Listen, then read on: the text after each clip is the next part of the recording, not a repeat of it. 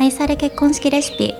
この番組はウェディングプランナーとして300組のカップルを目指せていただいたノマドウェディングの国井優子が愛され結婚式レシピをオフレコでお伝えしていきます。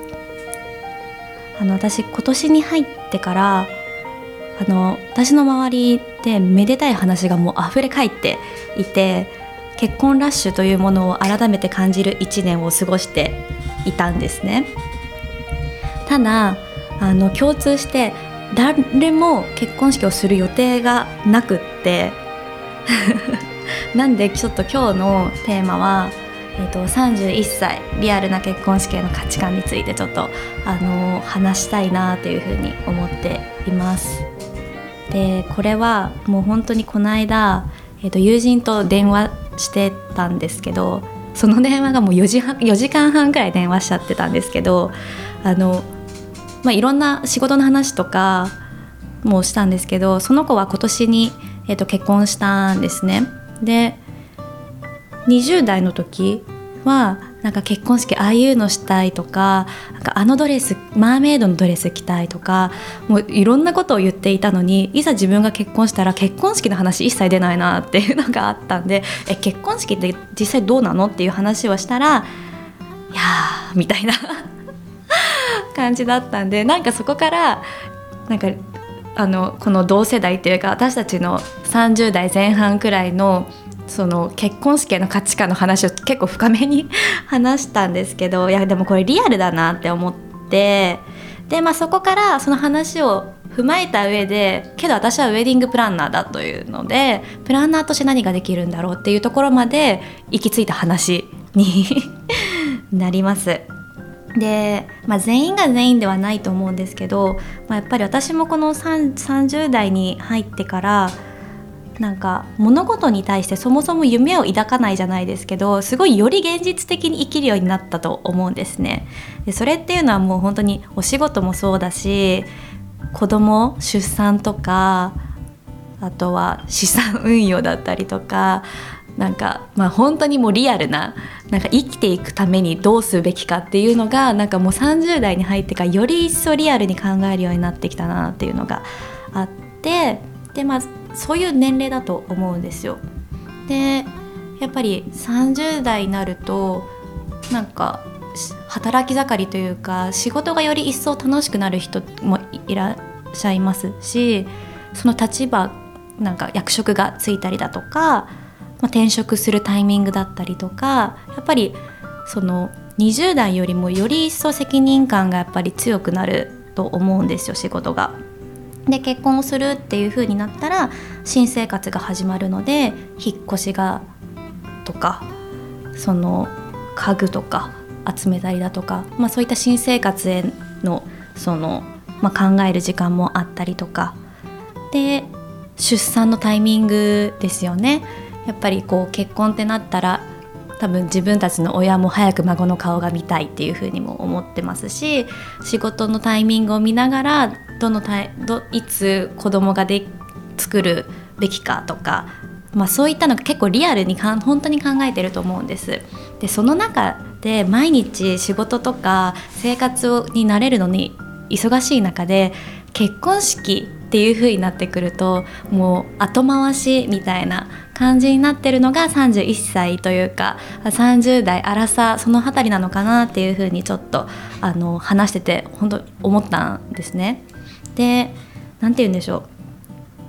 うなんかこう後回しになっちゃう原因っていうのがもう考えるのも面倒くさいというか調べるのも面倒くさい時間がないっていうまあ、一つでそれは何でかっていうと、まあ、おそらく20代で結婚式を何件もこう参列していると結婚式がどういったものかっていうのはやっぱりなんとなくこう分かってくるのでじゃあ自分の結婚式っていう風になったらなんかこうみんなとはちょっと違うことをしたいなっていうのが出てきたりだとかあとはちょっとあのそうですねとかまあ、ある程度の結婚式の情報を持ってたりするのでとにかく高いんだっていう情報を持ってたりするとやっぱりその辺りがシビアになってきたりとかして、まあ、この話をしてるだけでもう結婚式って面倒くさいなっていう印象じゃないですか。っていうくらいやっぱ結婚式ってそのやるまでの問い合わせをするまでのステップっていうんですかねがすごくあのハードルが高いんだろうなっていうのを思ってでそれをがあまりにも時間経ちすぎるともう結婚式いっかっていう風になって結婚式をしないのかなっていう風に思ったんですよね。で、えっと、今ってその婚姻届を出したカップルの半数だかもう半数以上かなは結婚式をしてないっていう風に言われてるくらい結構結婚式離れが進んでいるんです。でまあいろんな事情があるとは思うんですけれどもその結婚式されていないカップルの方ってもう全員が全員結婚式に全く興味がないっていうわけではなくってあの中にやっぱり結婚式はやりたいけどもうそこに当てる時間がない。で子供も欲しい。むしろあのもう子供できたから結婚式はいっか。っていう方とかもすごいたくさんいらっしゃると思うんです。でっていうのがあるんであみんなそれで結婚式っていうのがちょっとハードルが高いんだなっていうのを本当に話してて思いました。で、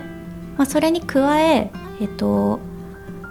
加えというか、まあ、私も、まあ、同年代なんでこの仕事をしてなかったら確かにそうなるなって思いましたしもう分かるっていうのが 分かっちゃいけないんですけどもう分かるっていうふうにすごい思ったんですね。ただなんかその共通してあの共通してというかその全くやりたくないわけではないですしなんなら家族のために結婚式はやりたい気持ちはあるんだよねっていう風なあな結論になってで家族のためにやれればいいからそんなたくさん人を呼んで派手にやりたいっていうわけでもないですしなんかまあちょっとお食事会とかできればいいなっていうのはすごい思ってるみたいなあでも確かにそういう人多いだろうなっていうふうにあの思ったんですよね。とにかくまあそのなんだろうお仕事とか新生活出産とかいろんなことを考えるともう結婚式後回しになっちゃうでも結婚式はやりたいし親孝行のためにもあの、まあ、見せた方がいいんだろうなっていう気持ちもあるっていうあの中でじゃあ私そのプランナーとして何ができるんだろうっていうのをすごい考えた考えたんですね。なのでってなった時に、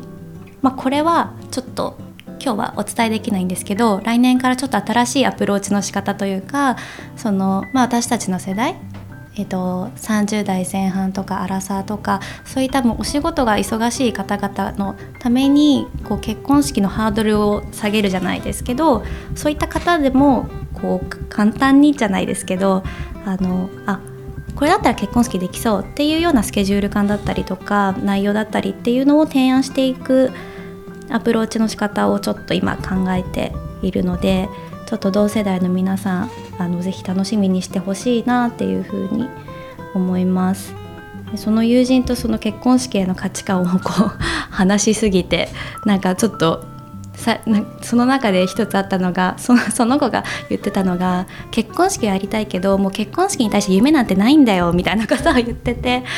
そんなこと言うなよみたいな感じだったんですけどでもそれが本当に多分リアルなんだろうなっていうのが思ったですよね。でただ、まあ、結婚式の素晴らしさっていうのはもう私はもう身をもって知っているのでそういったあの夢がなかったりとかってなったとしても別に夢なくっても結婚式を行うことによって得られることもすごくたくさんあるのでなんかそういった素敵なことをこうたくさんこうみんなにちゃんとお伝えできるようにしたいなっていうふうにも思いますし結婚式っていう、まあ、文化じゃないですけどなんかそういったものがなくなってほしくないなっていうふうに思うのでちょっとこういった職業プランナーもやってるのでいろいろと結婚式についてあの前向きに考えてもらえるようなことを今後は来年はしていきたいなというふうに思っています。は